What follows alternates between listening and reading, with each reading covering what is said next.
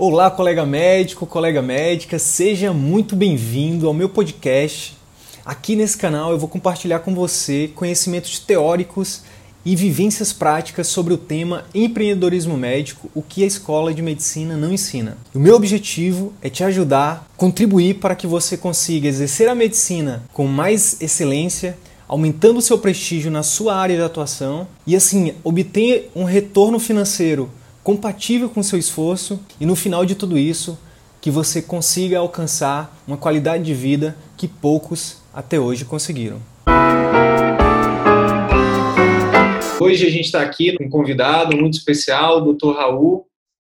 É, queria te agradecer pela, pela, pela gentileza de estar tá conversando aqui com a gente, Raul, compartilhando um pouquinho da tua história, um pouquinho do, do, do teu conhecimento.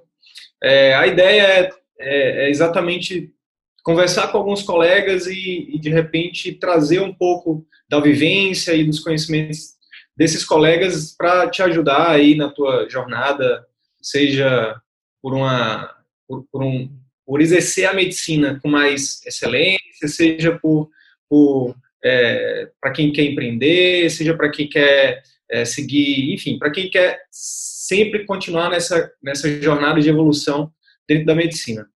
Então, mais uma vez, obrigado, Raul. Queria que você se apresentasse aí, meu amigo, e, e falasse um pouquinho, de, já te fazendo uma primeira pergunta, se apresentar e falar um pouquinho da sua, da, da sua trajetória acadêmica, se quiser também falar um pouquinho da sua trajetória profissional, fique à vontade. Então tá. Boa noite. Então, antes de mais nada, gostaria de agradecer pela, pela oportunidade, né? É, eu, na minha, na minha formação, eu, eu, eu fiz minha formação é, inicial toda no Rio de Janeiro, onde, eu, onde, onde minha família, onde, onde eu nasci de qualquer forma, né? É, eu é, fiz minha formação inicial na Federal Fluminense de, em Niterói, em si, e aí depois da, uma vez concluída lá, eu fiquei alguns anos é, numa rotina mais fazendo plantão, pronto-socorro, tudo mais, e aí com calma comecei a me preparar para, trabalhei durante durante dois anos é, no Exército também, na, na, como, como clínico lá de qualquer forma, e aí com calma comecei a me organizar um pouco na minha rotina para exatamente poder ir mais adiante e fazer uma residência, né? Aí, nesse, nesses primeiros anos após a minha formação, é, eu, eu fiz um curso de especialização de clínica médica na, na UFRJ, na época eles tinham um curso, eu consegui conciliar com minha rotina lá, é, em si, consegui uma licença na, na época na, no Exército, num, num, dia específico, eu consegui desenvolver esse tipo de prática que envolvia ah, aulas teóricas e também a, a, parte prática, né? E aí, concluída ah, essa parte, eu sempre tive muito interesse pela gastroenterologia, né? E é, aí eu vi a perspectiva de fazer uma pós-graduação é, nessa área em São Paulo, né? Já tinha parte da minha família aqui também, meu irmão mais velho já tinha já estava já há alguns anos já morando aqui também, em outra área, né? Eu acabei, então, é, é, fazendo prova, eu fiz para provas para gasto tanto no Rio quanto lá, eu acabei optando por ir para São Paulo, né? Então, isso já foi já em, lá para 2000, 2005 e 2006, né? Então, nesse período, então, eu concluí a minha especialização junto ao Hospital Beneficência Portuguesa, lá também já, já era um curso de também, mais ou menos o mesmo modelo e carga horária semelhante à residência, né? Então, uhum. é, e aí concluída essa etapa, eu, eu comecei então a eu, avali, eu vi a perspectiva de talvez é, voltar para o Rio, mas eu, isso acabou não se viabilizando. Eu na sequência em, é, come, eu comecei, fiquei alguns anos faz, atuando um pouco na parte de gastro e hepatologia lá também, que na época tinha um programa muito forte de transplante hepático naquela época. E, no, e depois, na passado mais ou menos é, dois anos, eu, eu me, é, através de contatos e também por, eu me alinhei então a um grupo de, de gastro da, na área de hepatologia da Unifesp, onde então eu fiz meu, meu é, mestrado, né, eu converti, converti para conseguir fazer o doutorado direto, né, e aí concluí em 2014 a minha, o meu doutorado em hepatologia, né. E de lá para cá, eu comecei também a nesse meio tempo depois, também, em paralelo a isso, também passei no concurso no Hospital do Servidor, onde até hoje também tenho dedicado atualmente o meu maior tempo na, de atuação, né? Tive algumas outras pequenas experiências em si, na parte também de empreendedorismo, né? É, participei de uma, é, alguns anos atrás de uma oficina é, na parte de aplicativos médicos, tudo, que eu acho que também foi um final de semana com uma experiência bem, assim, é, fora um pouco do comum que a gente está habituado, né? E agora, recentemente, para mim, é, é, engraçado como as coisas convergem, né? Realmente, essa parte de comunicação médica, eu já vinha, já ao longo desses últimos anos, percebendo que era uma, uma lacuna é, na nossa formação, né? E também havia poucas pessoas, assim, que procurar, procuravam explorar isso de maneira mais, assim, didática, né? E aí foi quando eu até é, vi, vi alguns de seus vídeos, acho que no Instagram, me parece, né?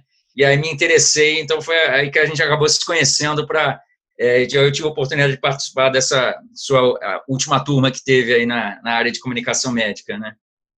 Legal. Cara, muito legal tua, tua trajetória aí. É, é, uma coisa que, que a gente vem discutindo muito é exatamente é, qual, uma, na verdade, eu acho que é uma dor muito grande de, de todo médico, né, de todo estudante de medicina, qual que, que faz primeiro, se faz residência, se vai para o mestrado, se faz doutorado, e é, é, é, legal ver tua, ver tua ver essa tua trajetória. E, e aí, assim, acho que você está num, num, patamar que, que seria muito interessante, eu acho, dividir aqui com, com de repente, com um colega que pode estar lá no início da carreira, que está nesse momento de dúvida, cara, será que eu vou por isso, será que eu vou por aquilo? É, e é, será que eu vou para o particular, será que eu vou para o público? E aí eu queria aproveitar isso, assim, eu acho que pegar a tua expertise e a tua, a tua trajetória é, e saber, assim, da tua opinião, assim, sem, sem medo de, de, de, de ah, o que é certo, o que é errado, sem a gente... Sim. Tua opinião, o que, que tu diria o que, que tu diria para quem está lá no início da carreira, assim, cara, o que fazer? Vai trabalhar primeiro? Vai para residência? Segue a, carre a, carreira acadêmica ou vai trabalhar é, no, no, público, no privado? O que, que tu diria para quem está começando, Raul? É, primeiro, é, em primeiro lugar, realmente, a, na, na, nossa formação básica, que também, no meu caso, não foi muito diferente, né? A gente, sai da, a gente sai da faculdade sem conhecer muito o mercado médico como um todo, né? É, eu, eu, tenho agora, ao longo desses últimos anos, é, podido não só acompanhar é, residentes que encerram a carreira e depois ficam assim, num, realmente é um dilema em si, o passo seguinte, né? É, empreender no nosso meio ainda é uma coisa ainda é que a gente ainda às vezes não está muito preparado para isso, né? Ensinos, seja na nossa formação como um todo, focar muito na parte profissional, né, é, técnica da coisa, na própria residência, mas assim que você sai do mercado, eu percebo que muitos residentes se sentem muito inseguros, assim, do próximo passo, né. Uhum. Eu acho que as certas escolhas dependem muito também é, de qual, qual, qual modelo, qual local você pretende atuar.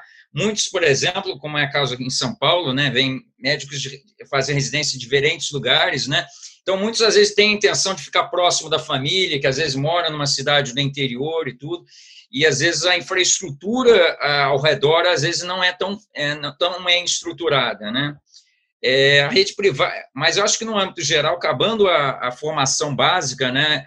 É, eu acho que a residência, eu acho que é um passo muito importante na nossa formação em si, né? É, porque ela ajuda também não só você botar em prática tudo que você aprendeu, né, em si, mas acho que é um momento é, é muito enriquecedor na nossa formação em si. Você acaba podendo é, botar a mão na massa mesmo, você tem o supervisor, é, os médicos assistentes, eu passei por isso e agora estando do outro lado, é, a gente percebe que no nosso meio o, o médico preceptor ele acaba sendo uma pessoa que tem muito interesse e acaba não tendo reconhecimento devido a, a todo esse trabalho que ele faz, né? E é uma, acaba sendo uma figura muito importante. Então, eu acho que a, a, você ir para o mercado assim que acabou a faculdade, talvez seja uma, talvez é, isso, acho que a residência seria um passo muito importante. A gente vê modelos como nos Estados Unidos, onde você só ganha a certificação já tendo a residência, onde lá é obrigatório. Aqui no nosso meio isso ainda não é uma realidade, né?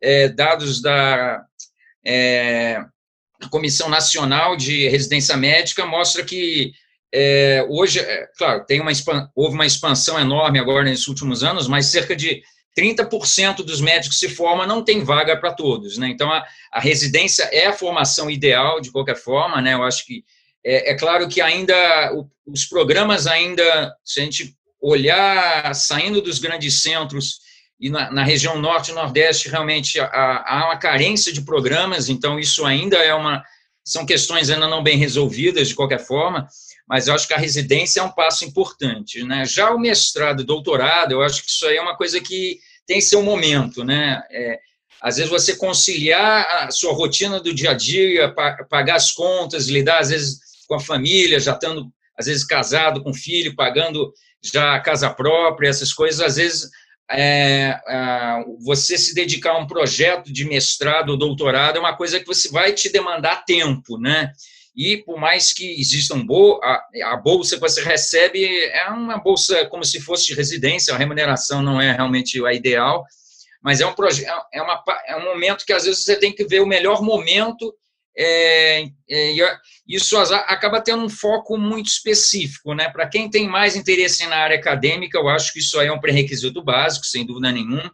Mas um diferencial também, de certo modo, do mestrado, que às vezes, muitas vezes pode ser feito mais adiante, né, da sua formação, depois já tem, já está consolidado num tal local, já tendo seus horários mais organizados, num outro momento é, o mestrado pode ser interessante no intuito, por exemplo, de criar uma rede de contatos, você às vezes começa a, até a desenvolver outros trabalhos, então acho que isso pode ser um diferencial num outro momento também, é, é o mestrado, mas acho que é um caminho que é, deve ser avaliado ao seu tempo, né, de qualquer forma, né? Você fazer a residência, o mestrado, doutorado logo após a residência, até é um momento até interessante que você está numa você acabou uma formação, ainda não está se vinculando, às vezes alguns adiam um pouco a volta para casa.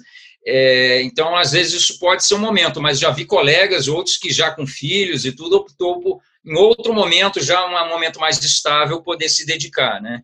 Mas é também é, uma, é, é um, seria um outro caminho, né? E na medicina privada, né? E é claro que também, uma vez, a, a, a residência também está se tornando hoje algo muito importante, que para você atuar nos grandes hospitais aqui em São Paulo, e imagino que também nas outras capitais também, é, já está sonando um pré-requisito uma, a, a, questão do título de especialista, né? Então acaba também a residência sendo uma forma de você também avançar num outro momento na hora de atuar é, na rede privada de qualquer forma, né? Entendi. Então, Sim. só, só para a gente citar, a, a, a, tua opinião é que terminou, terminou o, o curso de graduação, a, falando pela parte técnica, o ideal é que esse, que esse colega ele já comece consolidando a parte técnica através da residência. O Sim. mestrado e o doutorado seria algo mais para um momento de maior estabilidade. Seria basicamente. Sim. É, existe uma outra modalidade que ainda é muito nova entre nós, eu estou tendo a oportunidade agora de até auxiliar, que algumas instituições já têm oferecido, que, é, que tem programas de residência, já têm oferecido mestrado profissionalizante você desenvolve durante o trabalho, durante a residência, mas é, isso ainda é muito pouco assim estimulado e nem sempre isso às vezes é um modelo viável, né?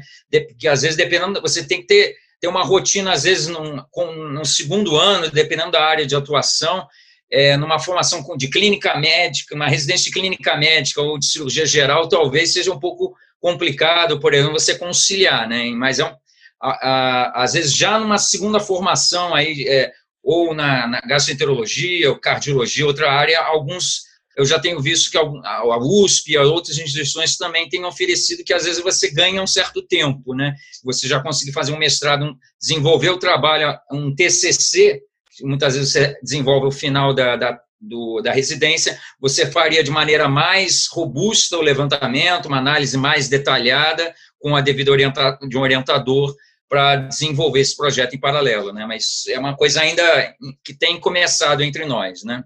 Ambiente, né? É.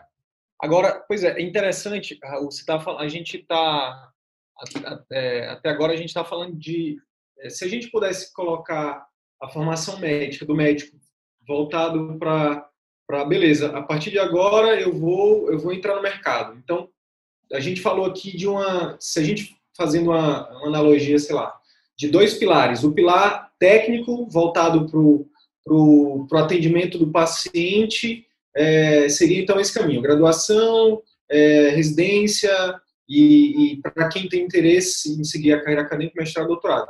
Mas tem um outro, tem um outro pilar aqui que é extremamente importante, independente de você vai, de, independente de onde você vai trabalhar, que é, por exemplo, a parte comportamental, que a gente pode dizer, né, que é onde entra essas habilidades de comunicação, que entra a questão é, de como você se posicionar, de networking, de entender como funciona a questão tributária, a questão ética, a questão jurídica, né? Que é, muitas vezes a gente foca muito nesse pilar é, e, e, esse aqui também não é que um, seja mais importante que o outro, mas os dois são importantes para a carreira do médico. Claro, eu, claro. E aí eu queria saber de ti como é, é, é, é como é que tu tem é, visto, né? Acho que aí já seria a próxima pergunta. como é que você tem visto o mercado médico atual, né? E como você vê o mercado médico daqui para frente, atualmente e daqui para frente, levando em consideração esses dois pilares. Tá. É, só outro aspecto também em relação ao mercado médico, né? É, eu acho que tá, na rede pública, a, é claro que a gente tem o SUS, que foi instituído em, em 98, né, de qualquer forma, mas ficou uma grande lacuna que eu acho que pela, pela primeira vez, acho que agora é, a gente está vendo alguma iniciativa efetiva nessa parte de criar uma carreira pública médica. Eu acho que eu não, não tive oportunidade ainda de ver em detalhes, acho que isso está sendo estruturado pelo atual, pelo atual ministro da Saúde, né, de qualquer forma, eu acho que é um primeiro, acho que é, é eu acho que isso é um passo, acho muito importante para até um país é, continental como o nosso, né, que é, teve a audácia realmente de criar um sistema público de saúde, né, é, a gente tem modelos também no Canadá, na Austrália, Inglaterra, mas são países com uma dimensão muito menor que a nossa, né? Então, acho que isso realmente o ideal que na que na, na, na época da, da, quando o SUS foi criado é que esse modelo também já tivesse bem articulado, estruturado desde o início, né? Então eu acho que isso também é, é uma coisa que talvez é, que a gente vai começar a tentar agora recuperar, né? Você não ter uma carreira pública médica, isso ajudaria o médico a se inserir no interior de qualquer forma, né? É, isso que às vezes o modelo atual realmente era, é, era bastante perverso, né? Você às vezes ficava, você fazia um concurso numa prefeitura que não te dava nenhuma segurança é, de estabilidade, é, às vezes mudava.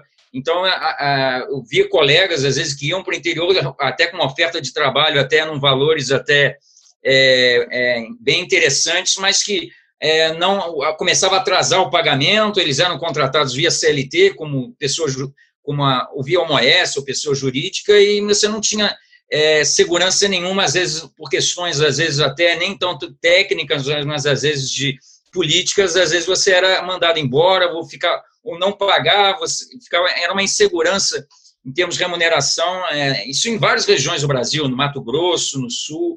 Então, é, isso, a falta de uma carreira pública, eu acho que realmente era uma grande lacuna e que eu acho que agora talvez me parece que é, eu vejo com grande, é, bom, muitos bons olhos é, esse modelo que está sendo agora estruturado de qualquer forma e é, eu acho que agora também a, a própria atuação política é, também da, da, nossa classe médica, percebo que às vezes não se articulou na, ao longo dessas últimas, ao longo dessa, do século passado, de ajudar nesse processo é, tão importante realmente da carreira pública. Né? Então, acho que é, isso é, gostaria de destacar esse passo. Né? A gente tem as santas casas que ocupam um importante papel no sistema público e que ainda até hoje o modelo de financiamento delas não está equacionado. Né?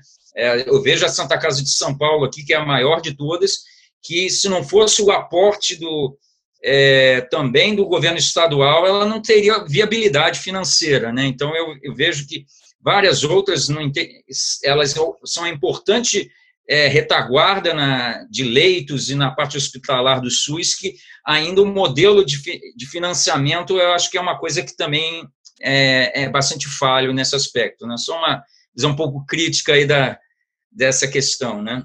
em si. Né? Pois é, e aí, eu, aí eu, vou, eu, vou, eu vou fazer uma a pergunta um pouco diferente, mas é a mesma pergunta. Se, é, se tu tivesse a oportunidade de voltar é, quando que terminaste a graduação? Foi, eu terminei em 2001. Se pudesse voltar em 2001 com a cabeça que você tem hoje, 2019, o que, que você faria de diferente ou o que, que você faria, é, o que, no que, que você focaria, né? É, essa pergunta é muito, é, é muito, interessante, porque eu acho que a maioria das pessoas vão dizer, ah, não, eu acho que eu não faria nada diferente, porque o que eu fiz é, foi o que me trouxe até aqui, mas, mas assim, com a cabeça que você tem hoje, com o conhecimento que você tem hoje, com a mentalidade que você tem hoje, pensando assim, em, em, é, em conseguir é, chegar mais rápido, por exemplo, na, na, na posição que você está, né, e na, incluindo outras coisas, qualidade de vida, né, enfim, outros fatores que, que a gente poderia é, juntar tudo isso aí e dizer que seria um sucesso médico, né? Mas o que você faria de diferente e, e, e, e, o que você não faria? Tá. É, a, é uma questão talvez que, que, que, que eu acho que, que, talvez valeria a pena já ser trabalhado, e eu vejo que também a, a gente, na, os residentes, de certo modo, o modelo da, da bolsa de, finance, de que eles recebem tudo, eu acho que é uma coisa bem estruturada, mas uma coisa que eu percebo que, especialmente na medicina privada, né, é, é, que o modelo de remuneração, a gente, nós médicos somos postos um pouco de lado em, nessa questão, né? A, a, se a gente olhar na, na medicina privada, né, a, a, remuneração médica ela, ela fica no, no, é, é o que tem o menor custo para o plano de saúde, né? A gente vem, tem visto como a incrementação de novas tecnologias, isso encarece os planos, sem dúvida nenhuma, mas, por outro lado, eu vejo que a. Não, é, acho que aí é uma questão multifatorial, né? mas eu acho que falta uma, uma, uma ação maior por parte é, das sociedades médicas e também de, de, a gente se estruturar no intuito de também propor o um novo modelo na questão da remuneração, né? que eu acho que seja na, tanto, na, tanto na, na, rede pública quanto na privada, é uma questão muito mal equacionada ainda, de qualquer forma. Né? Eu vejo que talvez isso é uma questão que já valeria a pena já ser trabalhado desde o início. Né? A gente, é, quando a gente sai da, acabando a residência, as oportunidades que a gente tem de que nos são oferecidas de trabalho, realmente, é, toda a dedicação que a gente tem de anos, a gente às vezes nos depara com é, opções de pagamento realmente é, que não são tão é, assim, animadoras de qualquer forma, né? É, está se referindo aos planos de saúde, né? Sim, é, exatamente, isso.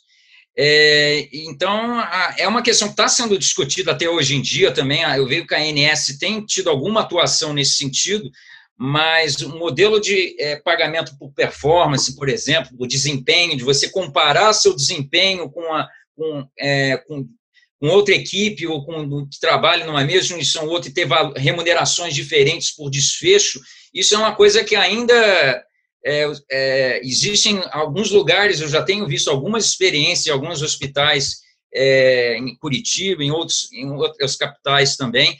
Então, acho que a, a, um modelo de remuneração é uma coisa que ainda é, também a gente acaba tendo pouca participação, e, e agora a gente está vendo a própria questão da telemedicina, que ainda o próprio CFM ainda não, não é, fez uma resolução que não foi discutida amplamente, agora ela está sendo novamente revista, né? Então, a própria entrada dessas novas tecnologias, como a gente vai utilizá-las, é, esses limites são coisas que ainda a gente não tem uma, é uma discussão tão ampla, né? E acho que também as próprias sociedades especialistas, eu vejo no, é, na minha área, na, nos Estados Unidos, a, nos congressos se discute é, temas de, é, de carreira médica, de como se preparar para o mercado, e isso acaba sendo temas que ficam lacunas que não são preenchidas, né? Como empreender na medicina de qualquer forma, é você poder é, começar a ter independência financeira, e eu vejo muito, vários colegas que já mais velhos do que eu, que fazem plantão até hoje, por aqui não, não se planejaram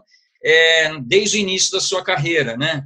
Então, acho que isso é uma questão que é, a sua atuação de outros colegas, eu acho que tem, é, são importantes para exatamente abrir a nossa mente nesse sentido, né? De a gente começar a ter, aprender a investir o seu dinheiro desde o início, né? De qualquer forma, para poder até conciliar melhor a, a, a, vida profissional e pessoal no, no dia a dia, né? Que a gente vê que nós médicos somos temos o fenômeno do burnout, do exaustão, que às vezes durante a residência a gente é, é, pode passar um pouco por isso, mas também na, no início da carreira de querer ganhar mais, conseguir acumular mais dinheiro, ter quatro, cinco empregos ao mesmo tempo, isso às vezes é uma situação que às vezes a gente não se organiza e se prepara para isso, né?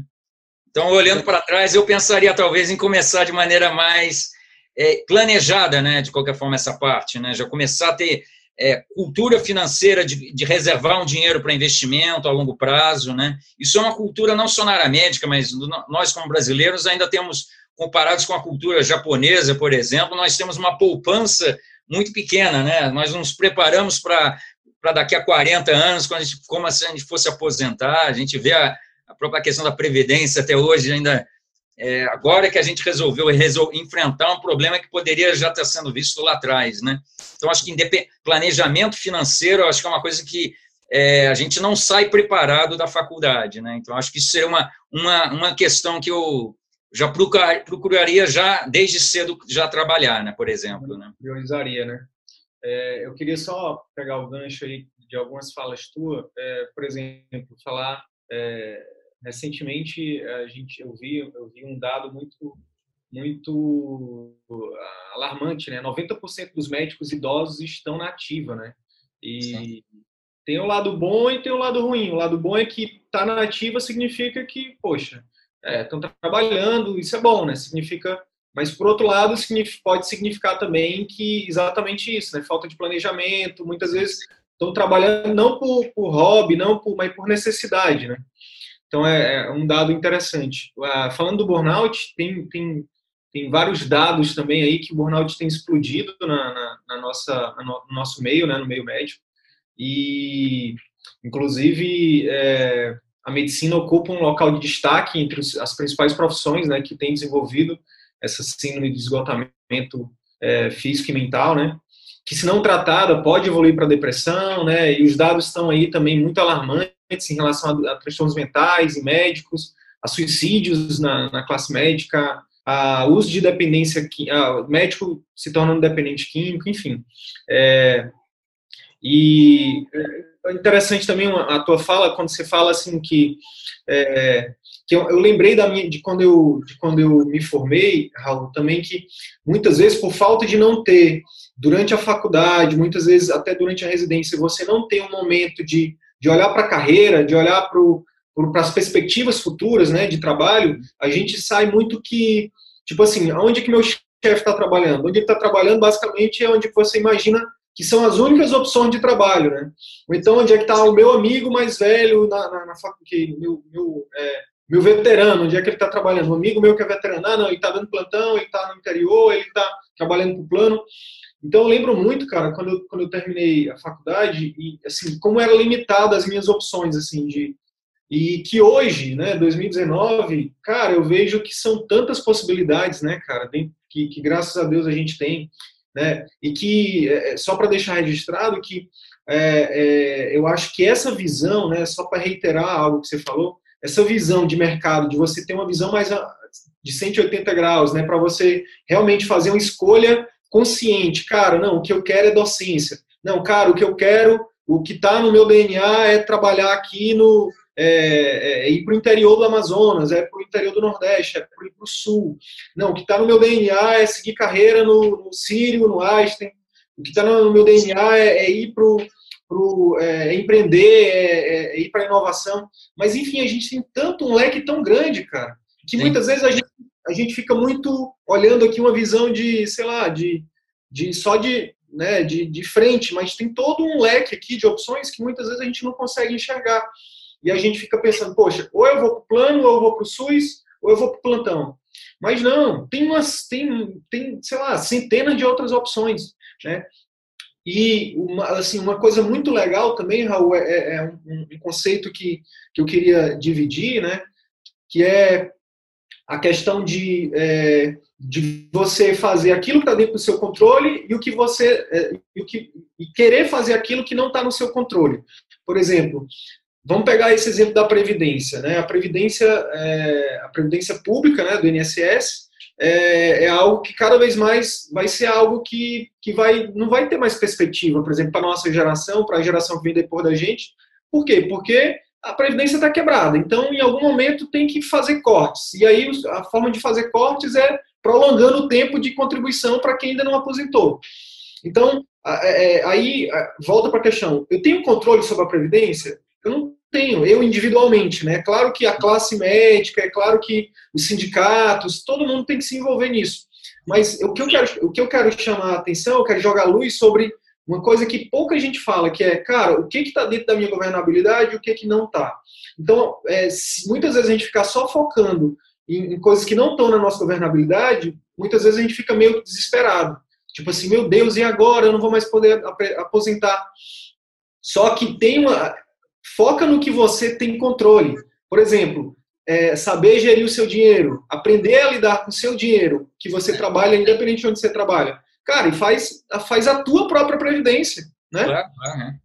Ou, por exemplo, é, aprender sobre negócios, sobre como empreender na medicina, seja através de uma clínica, seja através de, de enfim, de várias outras possibilidades. Também é uma forma de investir, investir na tua carreira, investir em você, para que lá na frente você colha frutos. E tenha também uma renda passiva, né? Fazer o dinheiro trabalhar para você, né? Que é outra coisa também que, não, que a gente não aprende, né? Então, eu acho que esse conceito de focar no que está no seu controle, cara, é muito poderoso. E isso tem trazido para mim uma paz muito grande, porque há um tempo atrás, quando eu, eu, eu, sou da eu sou da saúde da saúde pública, né? fiz mestrado em saúde pública, eu era preceptor da, da faculdade dentro do departamento de saúde coletiva, que não deixa de ser é, a maioria das pessoas lá tinha uma, uma mentalidade muito voltada para a questão pública e tudo mais.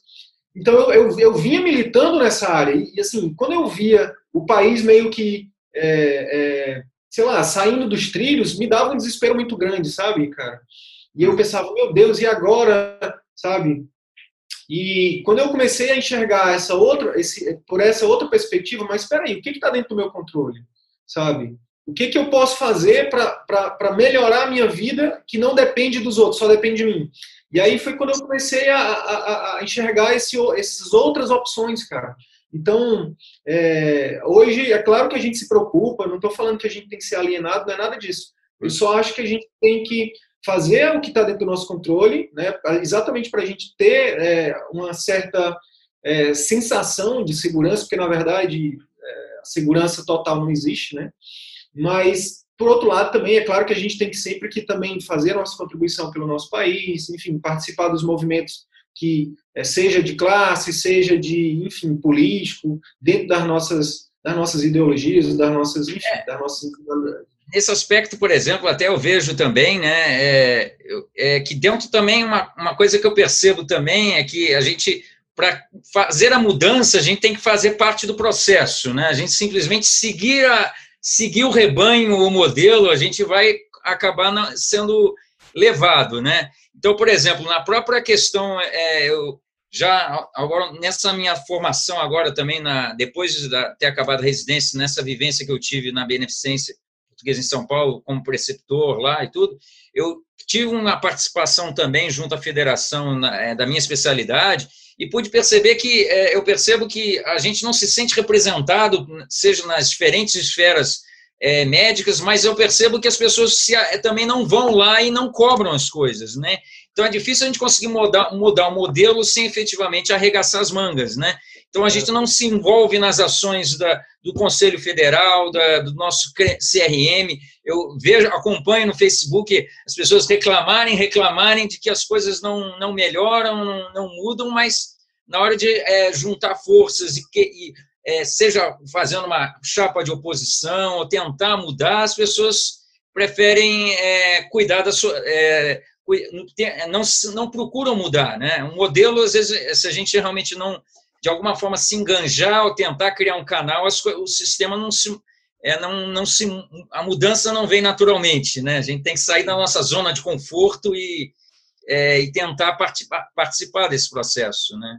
Então, eu vejo até que as próprias, é, é, é, na própria APM, eles também já percebem um pouco isso, que não existe um processo de renovação, os, os médicos recém-formados pouco participam do, da, é, da, das plenárias, das decisões. Eu acho que isso também é uma coisa que, é, é, que eu percebo que é como se fosse reunião de condomínio, né? ninguém resolve participar, mas as decisões estão lá para serem tomadas. Né?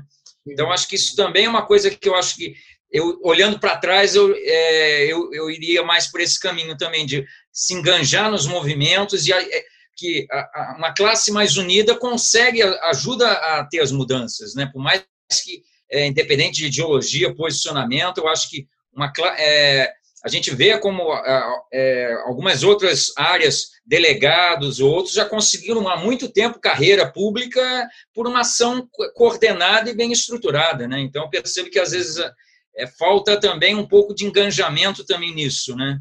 Certo. Beleza. Raul, é o seguinte, é, você, você também, é, eu queria que você falasse um pouquinho da tua, da tua participação nesse, nesses movimentos aí que que estão é, começando, que estão chegando aqui no Brasil, né? São dois movimentos, o Choice Wisely e Slow Medicine. Eu queria que tu falasse um pouquinho da tua participação nesses programas, né? E o que, o que eles e como é, como você vê esses movimentos, né? Poderia começando explicando para de repente alguém que, não, que nunca ouviu falar nesses dois movimentos. Sim. O que, que seria isso? É, eu, é, eu ouvi, a primeira vez que eu ouvi falar nisso foi mais ou menos em 2012, né? É, teve um, um, livro que eu, que na verdade o meu, meu chefe me, é, me, deu de presente, chamado Doente Imaginado. Foi um livro, é, foi lançado é, é, por, um, um, médico italiano, um cardiologista italiano, que foi, na verdade, um dos idealizadores desse movimento Choosing Wisely, que surgiu originalmente na Itália, né? É, mais ou menos nessa época de 2011, 2000, 2010, mais ou menos, eles come, começaram a se articular. E é, esse livro ele, é, ele, fala um pouco sobre é, são vários capítulos independentes entre si, mas ele explora um pouco como, como é, é, é esse modelo de é uma análise mais crítica do, da, da, medicina moderna, né, de certo modo, né, que a gente foi vivenciando na, na nossa formação agora mais recente os avanços na área de radiologia, das técnicas laboratoriais é, existe um, na nossa formação, eu vejo nos médicos recém-formados, existe um grande apelo da o encanto da nova tecnologia, a gente achar que o exame mais novo muitas vezes vai ser o melhor, que isso não é bem assim. E a própria modelo, tanto na medicina privada quanto na medicina pública, a gente percebe que não houve uma incorporação, uma análise crítica de melhor usar os recursos em saúde, né?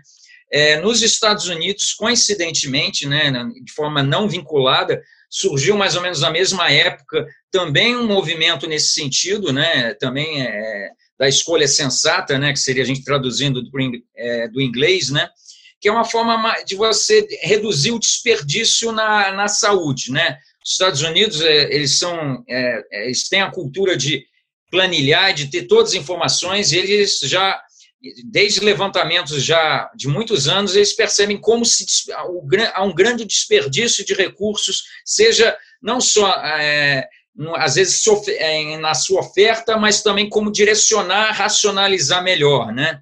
É claro que você tem modelos que ajudam nisso, as guias de recomendações das diferentes sociedades, já é uma forma de você direcionar melhor a aplicação, mas a, a, medicina baseada na pessoa, você aplicar a, a melhor ação, né, em, em, é, levando em conta o valor do paciente, isso é uma questão que é, vem sendo mais amadurecida. Né? O Choose Wise não é exatamente é, esse aspecto, mas ele vai, de certo modo, ao encontro em relação a isso, de você procurar evitar o excesso na medicina. Né? A gente vê, vê hoje também é uma coisa alinhada ao Choosing Wise, ele é, é o próprio modelo também de terminalidade de vida, né? Você poder escolher, fazer escolhas em, é, em pacientes já terminais ou que estejam enfrentando situações irreversíveis. Então, também essa essa escolha mais sensata tem alguma, alguma capilaridade ou proximidade com, a, com quem atua na área de cuidados paliativos, né? E em 2012 é, a partir desse livro, ele realmente é um livro que eu acho bastante instigante, né? É, eu, tive eu tive a oportunidade de, descobrir um site de, também de um colega cardiologista que é, teve a ideia de trazer esse movimento para o Brasil, né?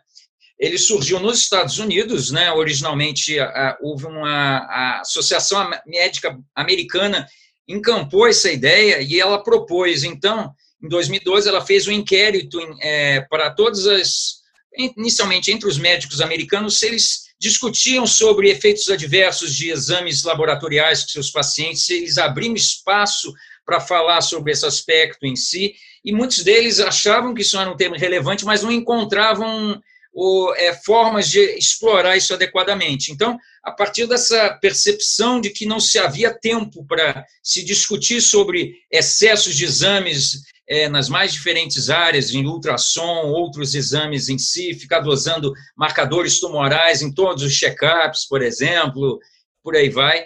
É, ela teve a, a, iniciativa, então, de recomendar a cada sociedade médica, a partir desse inquérito, ela propôs que cada sociedade de especialidade americana fizessem 10, 5 a 10 recomendações para cada uma das suas, seus, sócios, é, seus membros para que é, de práticas a, a, a, serem descontinuadas ou deixarem de ser feitas. Então, é, isso teve uma, uma adesão assim realmente surpreendente, né?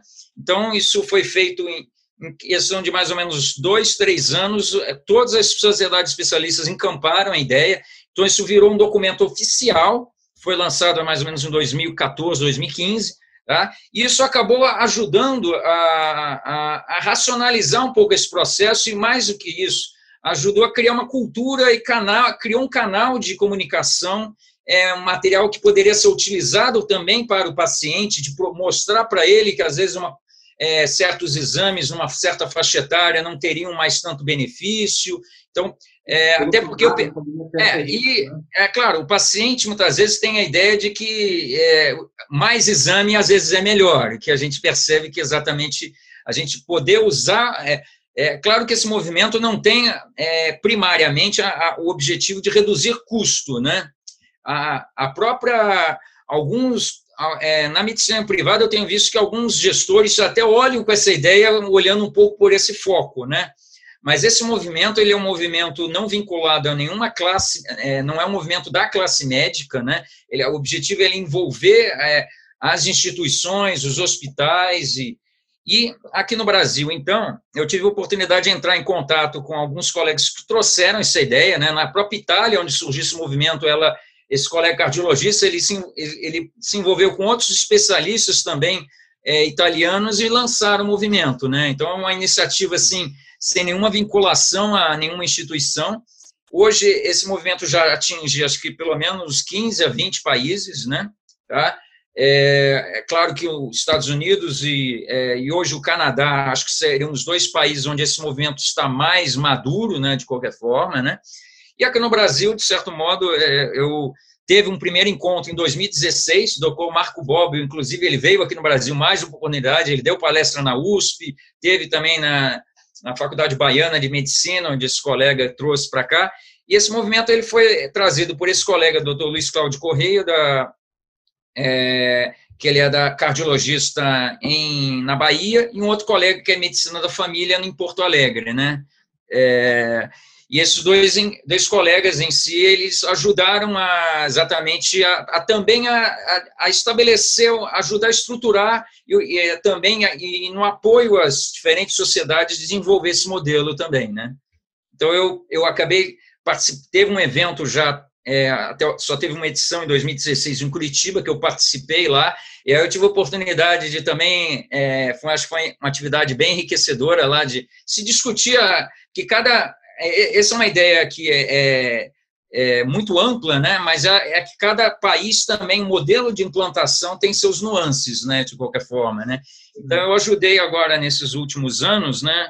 agora de 2015 e 2016, como eu estava participando da Federação Brasileira de Gasto, na Comissão Jovem Gasto, eu levei essa, eu, essa ideia para a diretoria na época, eles acharam a iniciativa interessante, então eu eu ajudei a, a que é, fosse feita todo esse processo de que é, criar um comitê, é, comitês de selecionar umas 15 recomendações e aí os sócios votam, escolhem para que depois isso virasse um documento oficial, né? Que acaba sendo um, um documento interessante a gente conversar com a, a, própria sociedade a respeito disso, de criar essa discussão de qualquer forma, né? Da, é, acho que é um modelo e o slow sim é mais ou menos é, vai no mesmo nesse mesma ideia, né? O, movimento slow food é o que veio primeiro, né?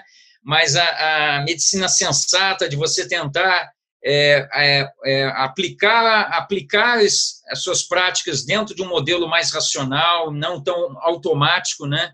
Em si, eu acho que é, é tá tudo mais ou menos foram movimentos que foram surgindo em várias partes do mundo, né? o slow medicine realmente esse surgiu na Itália mesmo, né? E o Choose Wise ele também veio a esse encontro, né? Então são iniciativas de em várias partes do mundo de diferentes é, profissionais médicos que começaram a, é, a, tentar racionalizar um pouco o processo, né? Que acaba não tendo uma, por mais que existam as iniciativas isoladas, né? acho que esse modelo e é interessante que é, uma vez por ano existe um encontro de várias colegas de várias partes do mundo que estão ajudando a implementar, eles se reúnem uma vez por ano em diferentes locais para exatamente compartilhar experiências e tudo. Então, acho que é um movimento assim muito interessante em si, para que ajuda a gente a abrir um pouco a mente né, nesse aspecto. Né? Esses dois movimentos, eu, eu, vejo, eu vejo uma coisa muito legal deles, é exatamente, além da, é de, de ter esse pilar de escolha com sabedoria, eu vejo sempre no final de tudo é, o benefício para o paciente, né? Porque é, o que, gente, que, os estudos têm mostrado aí, é, inclusive estudos americanos, né? Os americanos eles pesquisam muito mesmo, né? Então eles têm dados de tudo, né? É que esse excesso de exame, esse excesso de procedimento, de procedimentos, eles acabam sendo mais maléficos do que benéficos para o paciente, para a saúde do paciente, né? Que é o objetivo final da medicina. A medicina ela não existiria sem o paciente. Então, o objetivo final, eu entendo, da medicina que é promover a saúde do nosso paciente, né? recuperação, reabilitação, promoção, né? prevenção e tudo mais. Então, esses movimentos, eles são, é, digamos que, um, é, eles vêm trazer um pouco de, é, eu acho que, é, a palavra acho que é sabedoria e, e o outro, né, o Chosen Wisely, eu, eu, eu, traduziria como sabedoria, né, escolher com sabedoria. Escolha sensata, né? É, e o outro eu traria como é, mais é, tranquilidade, né? Pensar, né? Não ser muito intempestivo, né? Peraí, vamos ver se, se é o exame que vai mudar o desfecho ou não. Vamos ver se essa medicação vai mudar o desfecho ou não. Vamos envolver o paciente nessa decisão, né? Que aí eu acho que a gente já podia até pular para o próximo tópico, porque a gente já está com uma hora e meia aqui já de... É, não, quase uma hora, mais de uma hora. É, e aí a gente entra nessa, nessa, nessa última parte de que envolver o paciente no processo, né, Raul? Porque é, no final das contas a gente está, com exceção da pediatria, né, que, que, lida com criança, mas mesmo assim precisa do consentimento dos pais, é, na medicina em geral a gente vai ter que envolver o, o, é, é de interesse do paciente, porque a gente está falando, é, o médico ele não cuida, ele cuida da saúde do outro, então a gente é meio que paradoxal, é meio que, sei lá, no mínimo estranho a gente tomar decisões sem envolver o paciente, né? Sim, sim. Sendo que a gente está cuidando, sendo que a gente está se propondo a fazer mudanças na vida do outro, né? Então, é, a gente entra na parte da comunicação. É, você falou, né, que foi, foi um dos alunos da primeira turma e é, foi, foi, um, foi um aprendizado mútuo, né, para mim também. Mas eu queria que, sei lá, que você é, dissesse para a gente aí, é, de repente, é, é, o que que tu, desses, desse, desses, é, é, a gente passou mais ou menos uns dois meses, né, hum. nessa, nessa jornada aí de, de, de troca, né, de, dentro, dentro do curso, a gente fez um formato mais interativo, né, e eu queria que tu, sei lá, dividisse com a gente aí o que que, o que que mudou hoje, por exemplo, na tua prática, o que que tu conseguiu já implementar? A gente sabe que, poxa, em alguns meses é muito difícil da gente mudar o modelo que a gente muitas vezes está fazendo, sei lá, 10, no mínimo 10 anos, né? Mudar da noite para o dia não é fácil. Mas assim, se tu pudesse trazer aqui é, para a gente, é, para dividir com quem está assistindo a gente, o que que é mais impactou, o que que, depois de fazer o curso, o que que impactou mais na tua prática, né? Se pudesse dividir com a gente. É. É, primeiro, é, em relação a, a, um aspecto que eu acho que, assim, que eu já tinha, de certo modo, meio que auto, de maneira um pouco mais autodidata, já vinha desenvolvendo, que eu acho que esse seu curso me ajudou a, a sedimentar um pouco melhor, é você aprender a, lidar, a dar mais notícias, né? É, por exemplo, você na retaguarda, vezes, numa enfermaria, tem um paciente, às vezes, numa condição, receber um diagnóstico de descobrir um câncer de pâncreas, por exemplo, avançado, onde a indicação de quimioterapia. Então, é, é, essa, às vezes, é uma demanda que, é, é, por mais que a gente, por exemplo, numa, na minha própria instituição, eu tenho uma retaguarda, pessoal dos cuidados paliativos, é, a gente saber é, acolher o paciente, saber dar a notícia, explorar essa questão. É, é, exatamente, às vezes, volta, às vezes também algumas situações os pacientes às vezes ficam é, pra, em certas situações que a gente para nós é um pouco surpreendente, às vezes ele pode chorar durante a consulta, algumas questões. Então, a gente a, a saber é, abrir ou, ou, ter abrir espaço para essas questões e como abordar, eu acho que isso é uma questão que realmente é, no dia a dia, né, a gente tendo já uma, um modelo estruturado que é, você deu uma, uma bibliografia também muito útil também para aprofundar certas temáticas, já que esse curso não, não, não, teria como, às vezes, aprofundar de maneira tão específica um certo tema, mas acho que foi muito importante para a gente organizar mais ou menos um modelo de abordagem, né? Outro aspecto que também eu achei muito interessante, né? É, você mostrou numa das primeiras aulas, isso me marcou muito, né? É, como a gente interrompe muito cedo o paciente, né? Numa primeira consulta, né? É, isso realmente é uma coisa que às vezes é, eu tenho já me policiado, então é, realmente, às vezes o paciente relata, eu estou com uma dor abdominal, a gente quer logo perguntar, mas aí, ela, ela piora com alimento ou não? Então, eu tenho realmente esperado uns cinco minutos para o paciente falar, expor, é, o aberto, é, isso realmente eu, eu, passei a organizar isso de maneira é, melhor, né? Às vezes a gente involuntariamente já interrompe, e a, e a gente é, isso é importante que você interrompendo o paciente ele perde, ele perde toda a sequência de raciocínio. Então aquela preocupação que ele te traz às vezes é uma coisa que ele está achando que é um câncer, alguma coisa que às vezes você já interrompendo ou já querendo direcionar a consulta você acaba atropelando essas questões, né? Então isso você ouvir mais o paciente e depois na hora quando eu vou anotar a evolução de que agora é tudo, a gente tem um computador do nosso lado, às vezes eu falo em voz alta um pouco o paciente, ele acrescenta alguma coisa a mais, então é, isso eu achei muito interessante de organizar a, a, o primeiro momento, de tentar fazer um fechamento ao final, se o paciente entendeu o que foi proposto. É, na nossa prática, a gente percebe que a adesão a mudanças de estilo de vida é uma coisa. É, nós também somos muito resistentes a mudar a fazer mudanças, né? Então, às vezes, a não adesão a um tratamento, compactuar as práticas de botar o paciente no centro da responsabilidade ser dele, né? É, eu também na uma das últimas é, encontros que a gente teve também a questão às vezes o paciente volta não aderiu nada às vezes você tem que ver em vez de dar uma bronca o paciente você tem que ver o que que aconteceu que contexto na família aconteceu para que talvez possa ter atrapalhado na nessa parte, algum problema na família, algumas questões que a gente às vezes foca muito no aspecto é, dos sinais, sintomas e não olha o paciente como um todo, né? Então você olha, é, ter o contexto é, psicossocial em si, né? É, então na é claro que é, um médico de família, um clínico geral, acaba naturalmente na sua atuação tendo isso até de maneira mais é, é, no seu dia a dia, sendo muito mais real, né? Mas a gente às vezes na, depois de um longo tempo de formação como especialista lá na ponta, às vezes a gente acaba meio que fazendo um modelo um pouco mais automático, né? Então você realmente é, um modelo estruturado de, de aquelas, aqueles pontos importantes da consulta, de como ouvir, colher, de, é, estruturar, acho que foi muito útil na, na, em repensar o meu modelo né, de, de ação, né? Legal. E aí eu te, e aí eu te pergunto, é, pô, primeiro fico feliz de, de, de saber que você está implementando e de repente, sei lá, às vezes a gente precisa de alguns meses para poder ver alguma mudança, mas é, tu tem visto o impacto disso, dessas técnicas nos teus pacientes, por exemplo? Sim, de maneira, de maneira geral, é, tenho percebido sim, né? É, por exemplo, lá no, nesse, nesse serviço público que eu atuo, né? É, eu vejo que certas temáticas, às vezes, na, outros colegas é, acabam não passando um pouco por cima, né? Por exemplo, a própria questão de transtorno de ansiedade, que é uma coisa bastante prevalente, né? É, lá no grande perfil de pacientes que eu lido lá, como são funcionários públicos, né?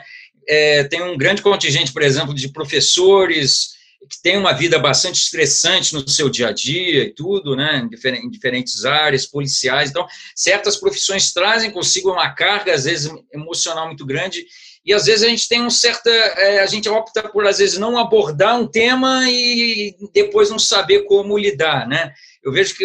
Estou citando o exemplo da ansiedade, que é uma questão que é, eu mesmo me surpreendi com os índices de nós somos o campeão mundial de em transtorno de ansiedade, né, no levantamento que a OMS fez há alguns anos, né? Então, há vários aspectos né, das na minha especialidade, doenças funcionais, às vezes você abordar o tema, é propor um acompanhamento psicológico, às vezes abrir, botar esse tema na mesa, às vezes o paciente está com sofrimento, um quadro de dor, você explora, às vezes você às vezes é mais fácil pedir um ultrassom, não, não abordar direito a história e, e você acaba não resolvendo a questão, né? Então você podendo abrir, abrindo, é, desarmando, explorando esses aspectos, você consegue é, alinhar tudo, né? Porque às vezes o paciente traz consigo uma grande a carga de preocupação muito grande que não é, que você você simples ouvir você consegue avançar muito mais em vários aspectos, né? É, e o mais legal é exatamente isso. A gente, você está me falando aí é, é, desmistificando a, a, a, questão de ah, mas isso é isso não é não, não, é da não é da minha responsabilidade. É, isso aí é do psicólogo, isso aí é do serviço social, isso aí está relacionado com o médico do trabalho. Na verdade, isso é um, a gente a gente aqui é muito legal ouvir isso de um, de um de um profissional do seu gabarito, né, com com é, subespecialidade, atuando num, num serviço né, de referência, que é possível você é, é, melhorar os resultados do seu paciente e, consequentemente, você melhora os seus, porque, poxa, se você, é, é, é, pelo menos é como eu imagino, né? Muitas vezes a gente fica tanto no piloto automático a gente esquece de ver isso, mas eu acho que no final do dia você tem que voltar para casa com a sensação de, poxa, hoje eu, eu, sei lá, nem que seja um paciente, eu consegui melhorar a vida daquela pessoa. Então, é só desmistificando que fazer essa abordagem, muitas vezes, ela aumenta a tua resolutividade com o teu paciente, né? Então, é, vai, é, não é uma coisa que é só do psicólogo, não é uma coisa que é só. Na verdade, muitos pacientes, esses que, que a gente está falando aqui, que têm uma carga emocional muito grande, desenvolvem muitas vezes doenças psicossomáticas, se a gente não abordar, talvez ele nunca vá no psicólogo. Sim. Talvez ele nunca melhore daquela, daquela, daquela, daquela dispepsia que está muito mais relacionada com, com algum problema é, de, dos outros contextos, né? Enfim, até do que somente prescrever. Aí entra o Charles Wiseman lá, é só prescrever um IBP para o cara, né? Que já está hum. tomando lá doses elevadas e, e, não melhora, entendeu? E já está tomando há sei quantos meses, enfim. É, então, pô, muito, muito legal ouvir isso de ti. É, e, assim, parabenizar, viu, Raul? Acho que é, um, é, é uma coisa também interessante pela, pela sua humildade, entendeu? Poxa, eu sou muito honrado em ter, é, em poder dizer, né, para para poder dizer aqui, né, publicamente que, que, poxa, que eu consegui ajudar um professor doutor, né, um especialista isso mostra o, o, grau de humildade que você tem, né? Porque você precisa passar por cima né, do orgulho para dizer, não, eu, eu preciso aprender sobre isso, né? E eu acho que é, é, isso é característica dos grandes mestres, tá? Sim, sim. Sempre se colocar como aprendiz. Então, na é. verdade, é, é, é, ao, ao, passo que eu te agradeço, eu te homenageio, porque isso é digno de homenagem, né? De você sempre está se colocando como um, como um aprendiz, né? Assim que eu, que eu me vejo, independente dos títulos, independente da minha idade, independente de onde eu esteja, eu sempre vou querer estar aprendendo. E eu me sinto honrado por ter, é, de alguma forma, contribuído para sua para sua para sua carreira, para sua profissão e poxa, eu me sinto mais feliz ainda em saber que poxa, é, que esses pacientes que muitas vezes não por culpa sua, mas por culpa muitas vezes da nossa própria formação, a gente acabava passando, né, deixando é, de lado uma questão ali que muitas vezes é a chave do problema, né? Muitas vezes é a chave para resolver aquele sintoma físico, era fazer uma abordagem, era fazer uma escuta, é, era envolver ele no tratamento, é, enfim. É, e eu é. acho que uma coisa também que acho que é, você ajudou a sedimentar uma, uma percepção que eu já vinha é, já tendo, é, a gente usar o efeito placebo a nosso favor, né? A gente, a gente olha que, ah, isso é efeito placebo, a gente tende a negligenciar, achar que isso não.